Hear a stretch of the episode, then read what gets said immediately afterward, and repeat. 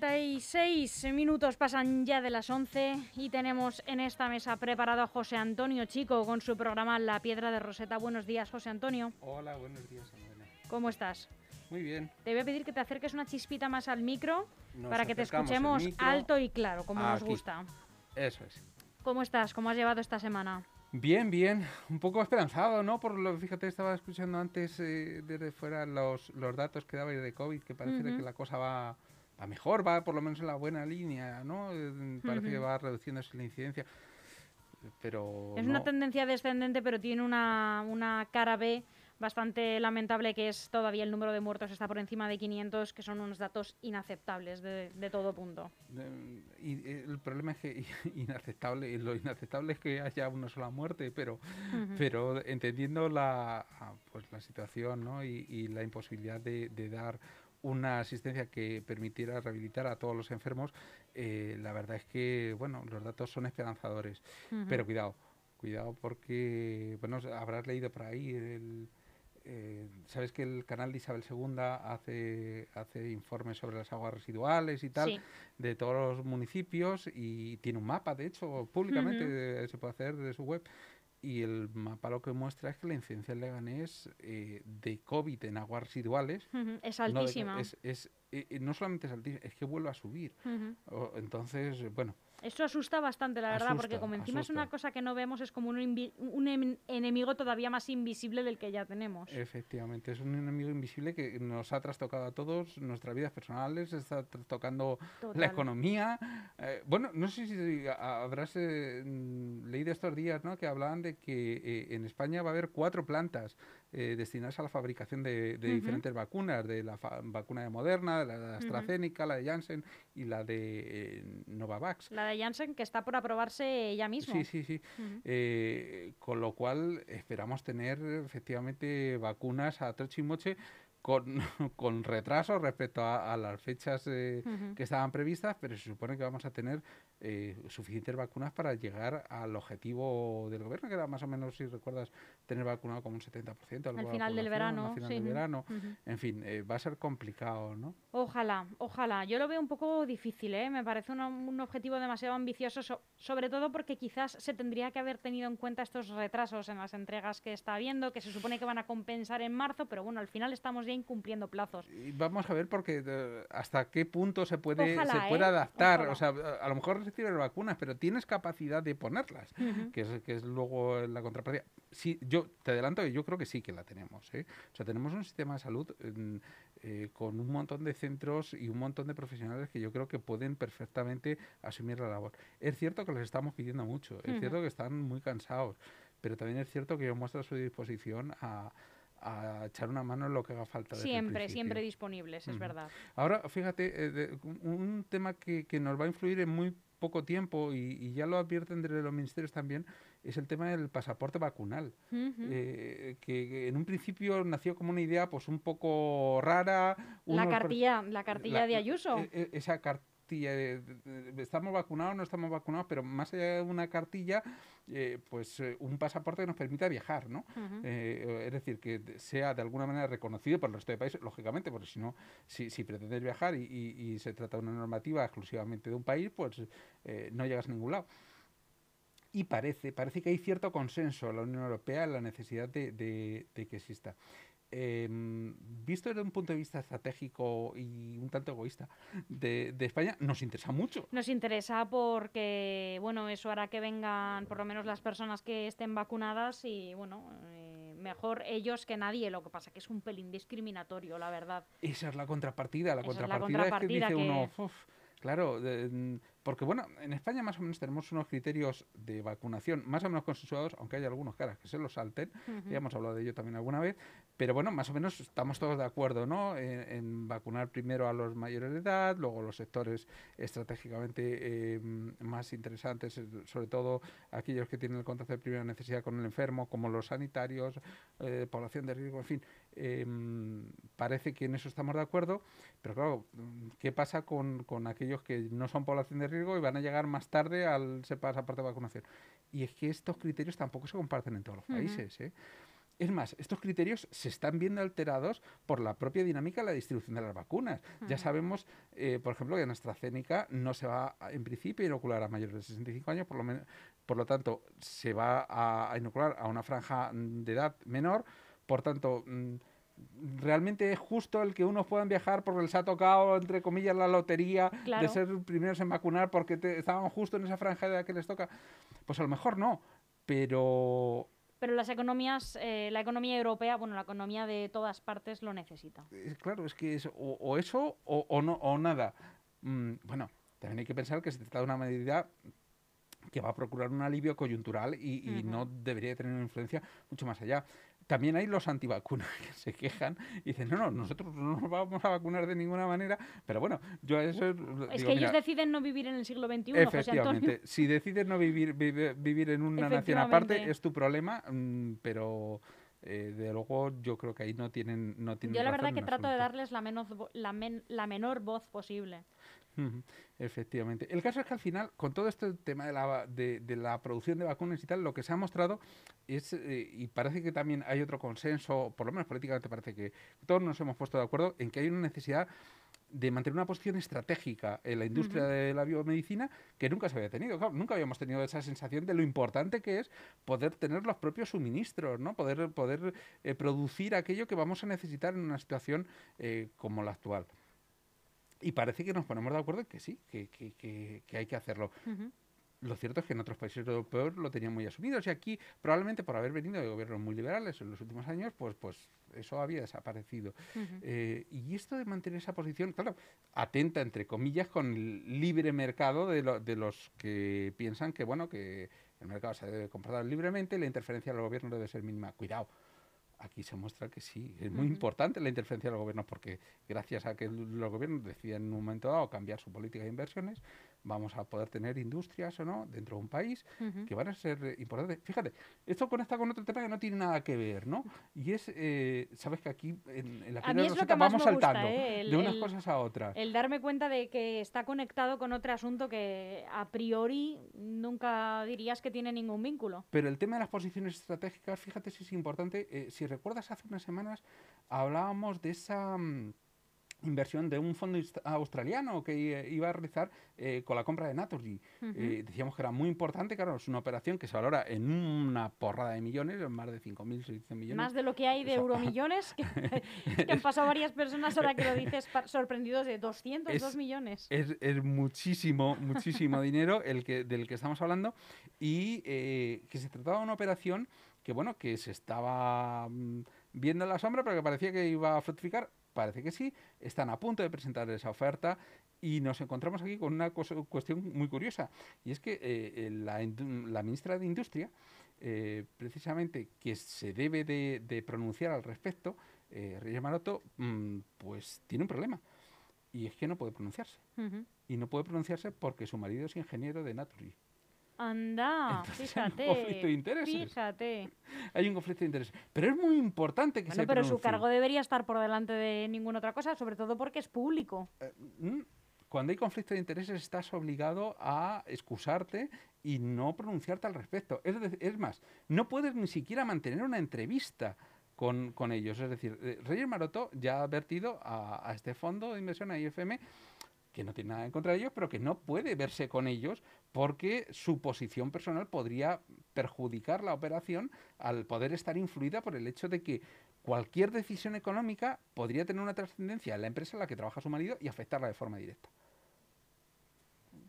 Fíjate, es curioso. Y hablábamos de que este tema además exige que el gobierno se posicione porque eh, se trata de una industria estratégica igual, ¿no? El suministro de, de gas es muy importante en España sabemos la importancia que tiene Naturi y si recuerdas hablábamos de aquellas especulaciones que decían, cuidado, que a lo mejor esta gente lo que está viendo es una operación a largo plazo, porque ellos han dicho que, no van a cambiar, eh, ni el Consejo Accionarial, eh, o sea, no van a cambiar, digamos, la, la junta directiva de la empresa ellos dicen que esto va a seguir como ahora, que se trata de una inversión buscando rentabilidad económica y tal, pero que ellos no quieren cambiar el sentido estratégico de la inversión.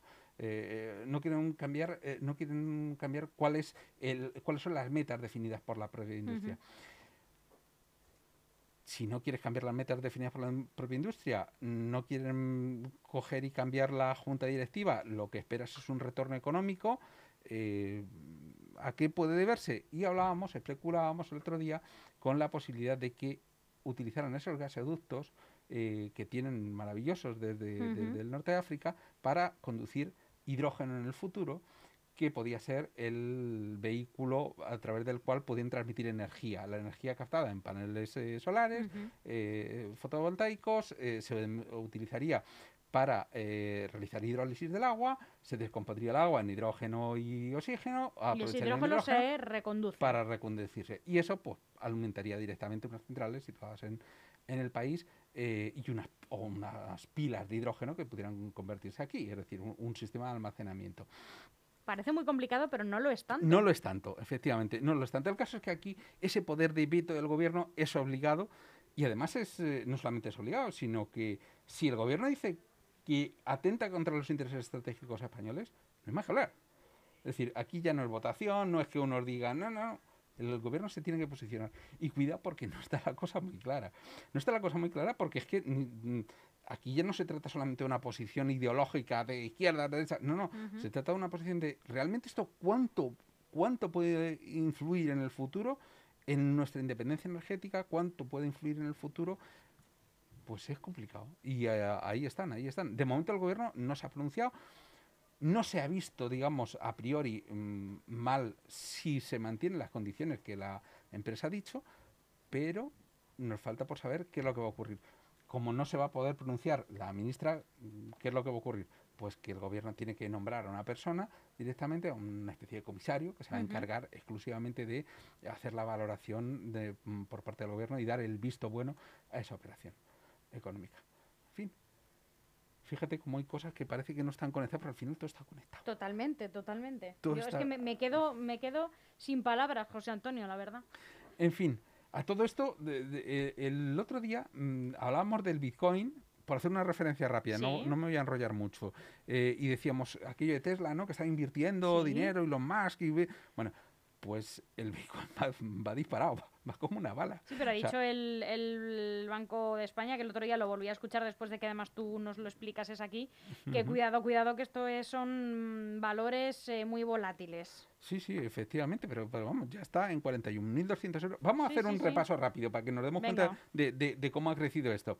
Eh, Elon Musk ha colocado 1.250 millones de euros del capital de, Tesla. ¿Qué es calderilla para Tesla? Que es calderilla. Pues ya dijimos que la valoración ahora mismo de la empresa es enorme, eh, por tanto, es mm, pues a lo mejor un 1% de su capital, no sé, una cantidad muy, realmente muy pequeña, ¿no? Pero es que el Bitcoin ha pasado de valer eh, 20.000 euros el Bitcoin en diciembre a valer 30.000 primero y 40.000 después en enero. Y ya va por 41.200. Es decir, que es que se ha multiplicado por dos en dos meses. O sea, que, es que esto parece una máquina de hacer dinero. Mm, cuidado con las máquinas de hacer dinero. Ya decíamos que esto va muy complicado. Pero vamos, ahí lo dejo, solamente para que nos demos cuenta que parece que de momento la inversión, la cosa no le ha salido mal. ¿eh? No, no, para no ha salido mal. A todo esto, claro, eh, Elon Musk no se sabe, parece que no ha tenido, personalmente no ha tenido directamente una venta de acciones, pero su hermano sí. ¿eh?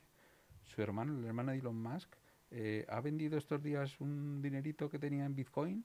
Eh, claro, porque imagínate que yo tengo una Bitcoin. Ahora mismo vale 41.000 mil eh, dólares, ¿no? Sí, 41.200 euros, euros. Ah, en euros. Está, como en 50.000 dólares ya. yo ahora mismo podría venderlo y ya está. Y me quedo ese dinero. Sí, si tú puedes venderlo. Depende de qué países lo vendas. Si lo vendes en España, sabes que tendrás que tributar luego por la operación. Ya. ¿Mm? Pero, pero vamos, mm, sí, podrías venderlo y si lo, logras venderlo a un, el vamos, día que, que, se están haciendo de los que tienen alguna que otra Bitcoin. Pues sí. a todo, todo, esto, fíjate, influyen cosas tan curiosas y que parece que no tienen nada que ver como em, el hecho de que la gente que se quiere comprar un ordenador, los gamers, que se quieren comprar un ordenador con buenas tarjetas gráficas, no tienen manera de hacerlo, a no ser que gasten un pastón porque el precio de las tarjetas gráficas se ha multiplicado de una manera brutal en el último año. Mi hermano quería comprarse un ordenador, mi hijo se ha comprado un ordenador y quería comprarse un ordenador como, no, papá, con una tarjeta gráfica, guay, de tal, va a salir una fenomenal. Mm, que no hay manera de conseguirlas, que no hay manera de conseguirlas, que hay una rotura de stock del mercado brutal Y dice, bueno, ¿y esto qué tiene que ver con lo del Bitcoin que me estás contando? Estoy esperando que me lo expliques Bueno, porque pues estoy muy perdida ahora fácil. mismo. Resulta que son estas tarjetas gráficas las que se utilizan de forma masiva en granjas de ordenadores para minar Bitcoin. Entonces están muy cotizadas. Está muy cotizado porque hay mucha gente que dice, bueno, aquí vamos a hacernos de oro, ¿cómo? Pues ponemos un montón de ordenadores con un montón de tarjetas. Realmente una granja de, de ordenadores no, es- es algo que esté al alcance de una persona sola. Al principio los Bitcoin todavía podías hacer, pero ahora mismo mm, tienes que tener una infraestructura brutal. Y claro, esa exigencia de material hace que las tarjetas gráficas que al principio van a estar destinadas al mercado de gamer, pues acaben, sobre todo esas, las más sofisticadas, las que mayor potencia de proceso tienen y tal, para minado de Bitcoin porque realizan el mismo tipo de operaciones matemáticas que se necesitan para extraer, para minar esa moneda. Otra conexión más que nos aparece que podría parecer mentira, ¿no? ¿Qué tiene que ver los gamers con los Bitcoin? Pues a- hay una, Ahí lo tienes. hay una conexión directa. De hecho, si cualquiera intenta ahora mismo comprar una tarjeta gráfica de las de más altas en gama, ahora mismo mm, es casi Normalmente, imposible. ¿qué precio tienen? ¿Eh? Normalmente, ¿qué precio tienen? Pues mira, a par- tienes a partir de los 1.500 euros, ¿sabes? Tienes ahora tarjetas gráficas, pero las buenas, buenas, buenas, que deberían de estar, deberían de estar en torno a los 1.000 euros, algo menos, las están vendiendo por 3.000, 4.000, o sea, por mm, 5.000, barbaridades. Una tarjeta gráfica sola que tú le incorporas a tu ordenador. Exactamente.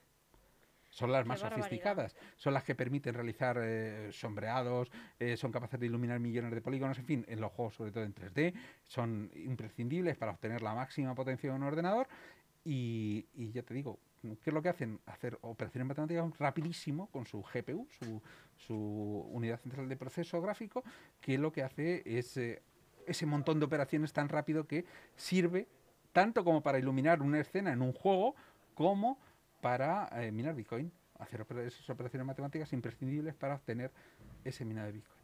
Cada vez que logras minar, pues no sé si eran como unos 12 Bitcoin aproximadamente, o sea, cuando hayas el bloque y tal, la operación, es decir, estás en este momento al precio del Bitcoin ganando un dinerito. Vamos, estamos diciendo que vale 42 41.000 euros, mm, 12 Bitcoin, 41 por 10. Dices, ostras, esto es un chollo. Es un Hay un chollo. mundo ahí fuera que yo es que cuando me cuentas estas cosas, José Antonio, de verdad es que pienso que es otra realidad, porque además eres el único que me, que me habla de esto, porque en mi entorno yo creo que nadie más eh, entiende muy bien este mundo de las... Bueno, quizás yo sea ahora la que más entiende de Bitcoin gracias a ti, pero, pero es como un mundo paralelo, eh, una sociedad económica completamente ajena, ¿no? A- sí, una, una sociedad económica ajena que, que, bueno, la verdad es que a todos nos sorprende, ¿no?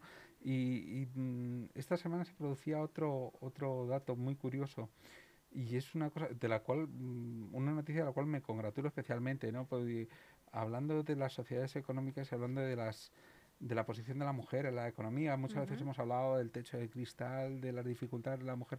Bueno, pues tenemos una noticia para alegrarnos y es que eh, hay una mm, guine- eh, es guineana, eh, Oconio Aiguiala, se llama, es que tiene un nombrecito que, Guineano. cuidado, efectivamente, eh, perdón, nigeriana, nigeriana, Nigeriana. nigeriana, no, no guineana, nigeriana, eh, que es una mujer de 66 años que se, planta, se va a plantar ahora como presidenta de la Organización Mundial del Comercio.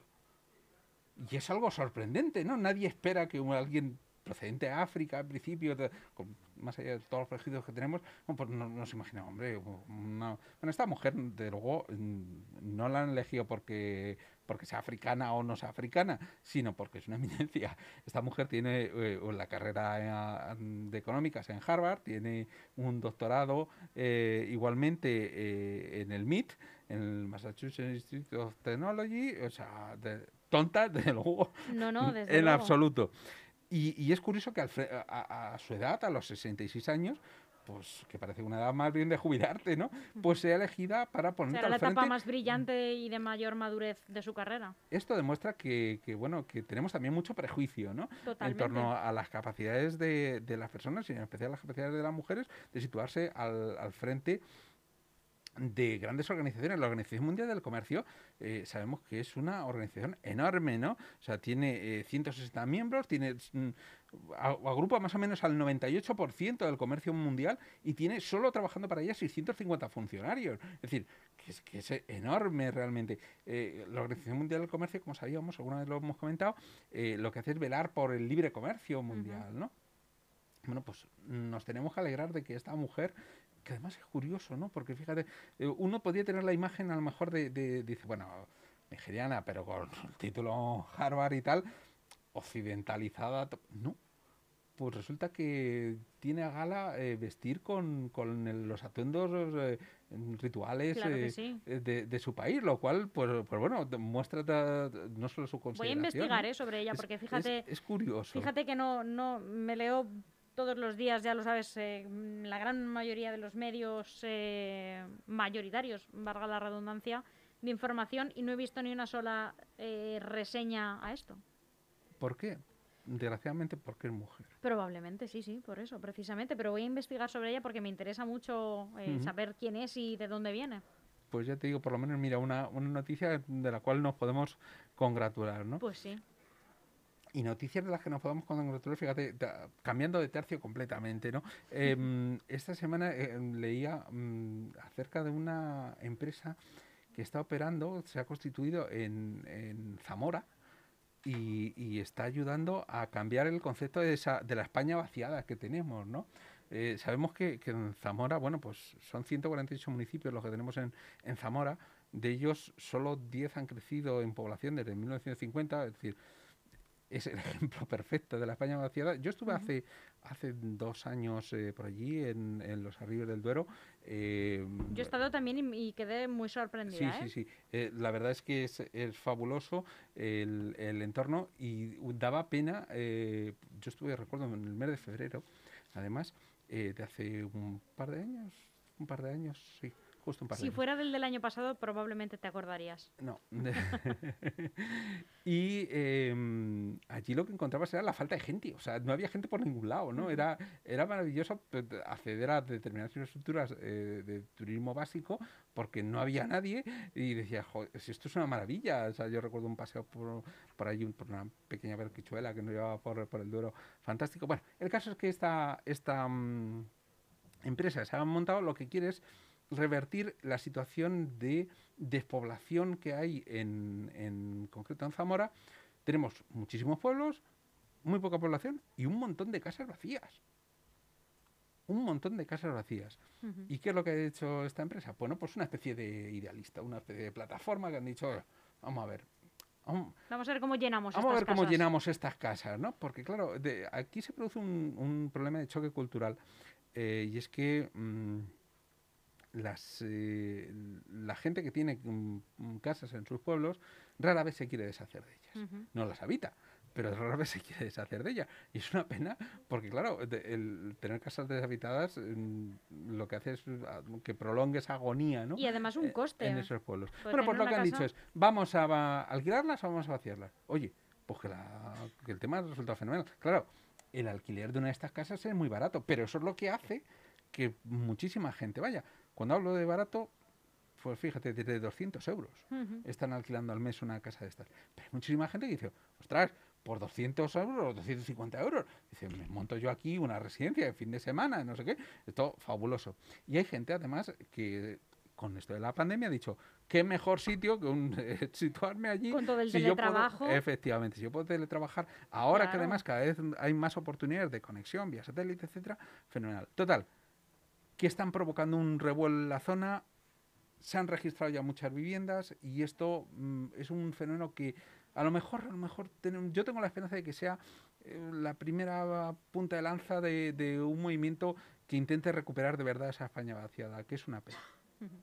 Pues ojalá que sí, José Antonio. Hoy se nos acaba el tiempo. Hoy hemos tratado un montón de temas, todos súper interesantes. Un montón de temas. y los que nos quedan. Y los que nos quedan, porque luego la gente no lo sabe, pero fuera de micro siempre damos ahí dos, dos o tres pinceladas y siempre me acabas diciendo, y también por satisfacer un poco mi curiosidad, también un día podemos tratar todos esos temas, así que bueno, ahí lo dejamos. Tenemos temas para rato, para programas. Efectivamente. José Antonio, un abrazo y que tengas muy feliz semana. Igualmente. Hasta pronto.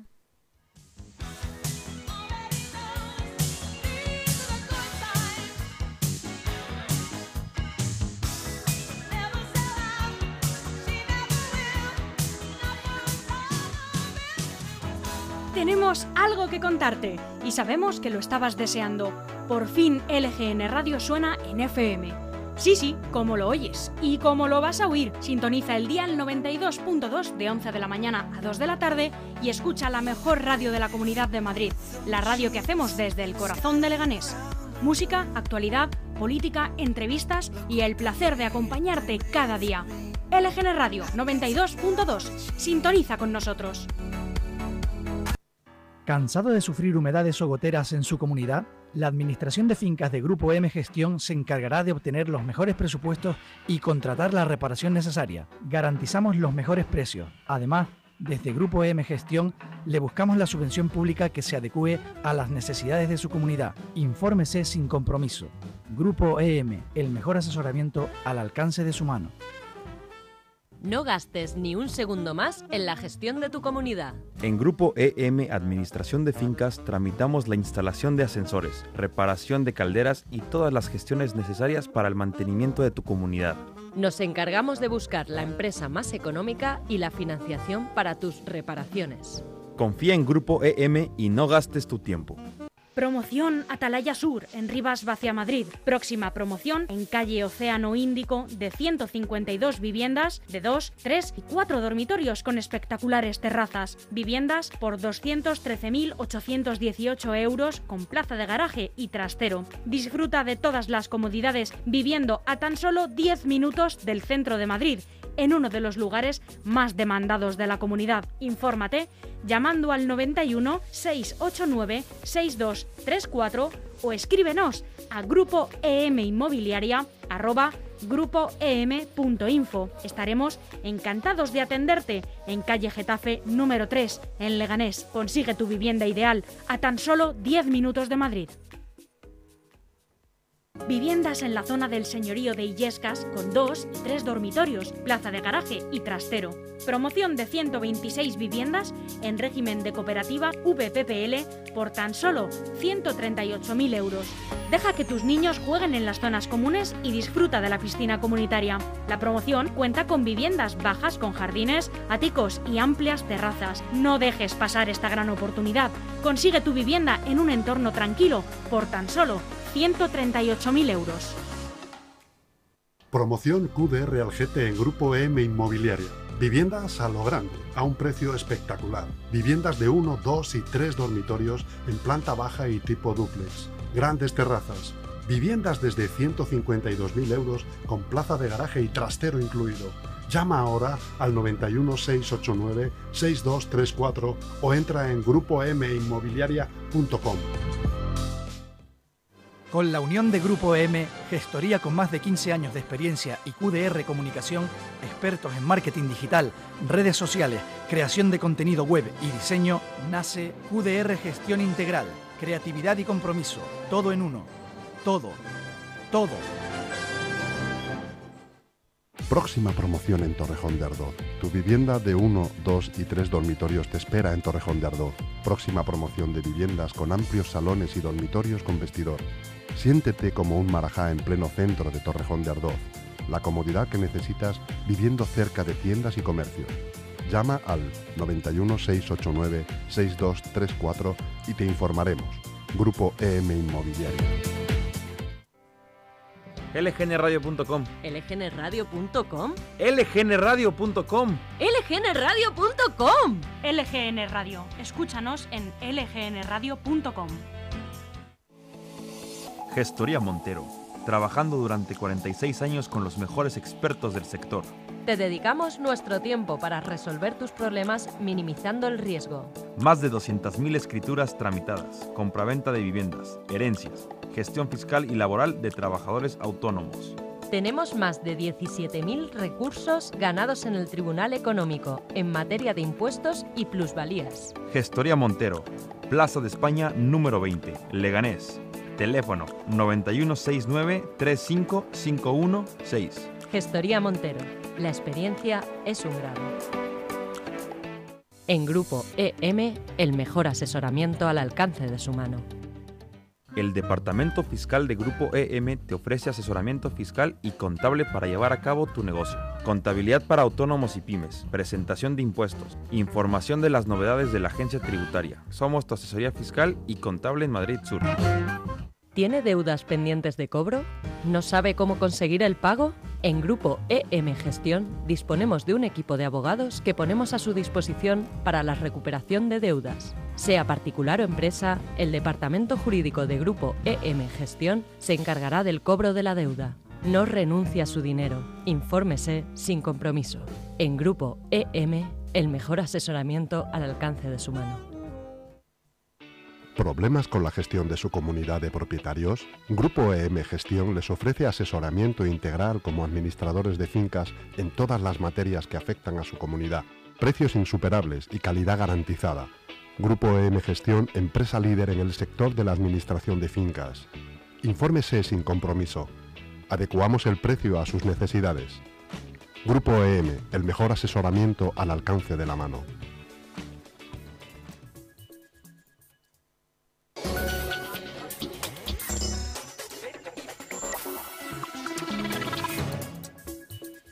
Son las 12 y 7 minutos, ya ha pasado el mediodía y tenemos eh, en el micrófono preparado a Víctor López, alcalde de Batres. Buenos días, alcalde. Buenos días, Almudena, de nuevo.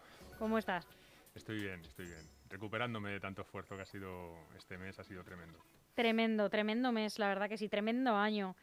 Eh, como decía yo al principio, a principios de enero, yo digo, en realidad para mí el año yo creo que empieza en marzo, ¿no? Para todo el mundo, el año 2020 empezó en marzo y, y a ver si acaba en marzo, ¿no? Y empieza a mejorar desde esa fecha, ya que, bueno, últimamente las cifras de todo en general no son nada halagüeñas. Empezó el año con un temporal que ha asolado toda la comunidad y también el municipio de Batres. ¿Qué daños ha causado fundamentalmente en el municipio esta borrasca?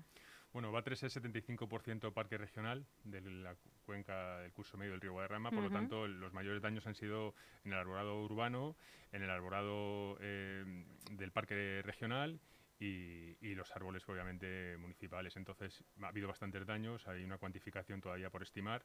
Y, pero bueno, el- en principio nuestra situación ha sido, ha sido mm, óptima ¿no? a la hora de dar respuesta a esto y tampoco ha habido unos daños que digamos sean extremadamente graves. ¿no? Em, ¿Habéis solicitado ya las ayudas que os corresponderían? Hemos solicitado el día 15, que era el último día para solicitarlo en la delegación del gobierno, y, y sí, se ha solicitado pues, sobre el tema de daños en, en edificios, como puede ser algún alero roto, pero no ha sido, ya digo que no ha sido una... No, no podemos decir que en Batres haya habido una catástrofe, ¿no? Yo además soy conocedor por mi oficio, ¿no? Por mi- mis experiencias. que es- Recordamos que eres bombero de Sí, sí. profesión. Sí, trabajo de bombero y aunque ahora mismo me encuentro en expectativa de destino, pero estuve muchos años en una ONG eh, participando en catástrofes y obviamente yo he visto lo que es una catástrofe natural, como un huracán, un tsunami o la erupción del volcán Iragón en el Congo. Y bueno, es una situación muy, muy difícil la que ha pasado casi prácticamente el centro de España, pero hemos salido de ello en, en prácticamente unos días, ¿no? 8 o 10 días se ha podido salir de ello. En mi municipio, por suerte, y gracias a la colaboración de los vecinos y a la implicación que hemos tenido eh, todo el equipo de gobierno y también algunos concejales de la oposición, pues prácticamente el lunes teníamos el 80% de los viales abiertos y el martes ya prácticamente el 100%. Quedaba alguna Ujú. calle eh, por, por sanear y por limpiar, pero, pero hemos podido hacer eh, bastante bien. Sin ayuda, por cierto. Sin ayuda, sin ninguna ayuda. Sin ninguna ayuda mm, que no se ha recibido mucho en casi ningún municipio, por lo menos los con los que hemos tenido oportunidad de hablar, pero me alegra saber que eh, os recuperasteis eh, relativamente pronto y bien, bueno, pues eh, con la ayuda de los propios vecinos y vecinas de, de Batres. Mm, Sí, se- lo que intenté- se intentó por mi parte fue eh, recabar la mayor em, provisión de, de medios materiales, lo que eran mini excavadoras, excavadoras de, de vecinos, eh, de Con anterioridad a la, a la borrasca. Prácticamente yo pedí ayuda dos días antes del sábado, ya estaba informando a la Comunidad de Madrid de la necesidad de tener quitanieves porque Batres no tiene medios propios. O sea, nosotros no tenemos ni siquiera una mini excavadora al ayuntamiento. Eh, tenemos un dumper, un dumper, un dumper y poco más, un dumper eh, barredora que con eso hemos, eh, hemos estado trabajando. Luego los trabajadores municipales que había también han estado, hemos gastado más de 5.000 y pico euros en horas extraordinarias, que para un municipio como Batres es mucho. Lo que sí es cierto es que ha habido una total falta de, de diligencia por parte de la Comunidad de Madrid. Yo mi relación no solamente ha sido con el director general de Administración Local, de hecho me llegó un correo por parte suyo el- sobre el día 7, sobre una nevada de unos 3 centímetros. Nosotros ya sabíamos que la nevada iba a ser grande. Yo por mis experiencias soy una persona amante de la montaña y, y conozco y he vivido en zonas donde, donde nieva mucho. y sabía que la nevada iba a ser iba a ser importante no hasta este punto pero sí importante en, el municipio más importante al menos de lo que nos eh, decían al principio nosotros teníamos un metro y medio de nieve acumulado a la entrada de las urbanizaciones y en mi casa medido con un metro 73 centímetros ¿no? o sea ha sido una nevada muy muy muy potente y bueno que, mucha gente también ha disfrutado porque también es una cosa histórica pero pero había que moverse con, con, agilidad y esa emergencia climática había que, que solventarla y obviamente no ha habido ayuda por parte de la Comunidad de Madrid, no ha habido organización, no ha habido respuesta y obviamente tampoco ha habido liderazgo, que es una de las cosas que yo reclamo hoy en día en la política española, ¿no? también en la de la Comunidad de Madrid, un liderazgo fuerte. Estamos ante situaciones que están desbordando a nuestros dirigentes políticos. Nuestros dirigentes políticos, la gran mayoría de ellos, sobre todo en los que juegan en primera división, pues obviamente vienen, vienen, se han amamantado bajo el paraguas de los partidos políticos y, muchas veces pues ese liderazgo que tiene eh, no es un liderazgo que hayan obtenido de manera innata vienen forjados de las nuevas generaciones del Partido Popular o de las juventudes socialistas, muchos de ellos llevan toda su vida en política y cuando llegan a una situación como puede ser una emergencia sanitaria, una emergencia climática y no digamos ya de lo que sería un conflicto armado, porque yo lo he vivido en algunos países, he estado trabajando en donde hay conflicto armado, hay que tener personas con una capacidad innata en el liderazgo, que sean capaces de dar un paso adelante, de sacrificar incluso su propia persona y su propio cargo y que de alguna manera se entreguen y se sacrifiquen por su pueblo. Y eso no está pasando ni a nivel nacional ni a nivel regional ahora mismo tenemos una, un problema de liderazgo y de gente que se implique, porque además lo que se pueda avecinar en el futuro puede ser mayor. De hecho, eh, hablando de esta falta de, liderazgo, este, un poco este desgobierno que tenemos a tantos y tantos niveles, sobre todo, como decías, en la primera división, eh, nos has hecho llegar un escrito que cuestiona ¿no? realmente esta democracia real, esta democracia plena de la que se alardea mucho en España, pero que tú pones en duda. Me gustaría, eh, Víctor, si, a ti también te parece que a nuestros oyentes que no han tenido oportunidad de leer este escrito se lo cuentes tú eh, de manera personal, resumidamente, para poder tratar mm. otros temas, pero también para que se hagan un poco la idea de, cuál es tu, tu forma de pensar a este respecto. Es bastante complejo porque para eso había que remontarse a ese proceso, entre comillas, constituyente, que nunca se realizó en España, con la, con la redacción de una constitución que hicieron siete ponentes y que obviamente nunca se trasladó o se tramitó a través de unas cortes constituyentes, que es como se tiene que hacer. Pero para que haya democracia plena, aparte de cuestionar la representatividad que existe ahora mismo por nuestros dirigentes políticos, que obviamente son, son elegidos eh, dentro de su propio partido político, por los gerifaltes que dirigen ese partido político, eh, luego van en unas listas que son cerradas donde la ciudadanía no tiene la potestad o no tiene el poder de elegir qué personas quieren que le represente y además que luego son elegidos como cargos eh, dirigentes o como líderes de un país o de una región dentro de una asamblea regional o dentro de un, congreso como puede ser las Cortes Generales.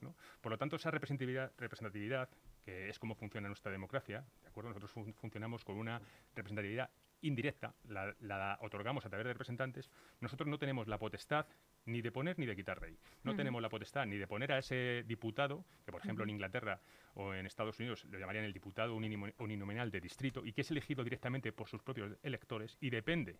Y hay dar respuesta a esos electores, incluso tienen la potestad o la posibilidad de removerlo de su puesto, cuando aquí en España no. Aquí en España eh, lo, único que se puede hacer es del el partido político que ampara o que protege a ese, a ese cargo público, a ese diputado, es eh, pedir su entrega de su acta o eh, retirarle su, su carnet de... Pero bueno, tiene que hacer una tropelía tremenda porque eso en España aquí nadie se baja del barco. Lo que está claro es que tenemos que cuestionar nosotros tenemos una de las mejores democracias del mundo, no digo que no, por supuesto, por supuesto, hay muchas, muchas pruebas que,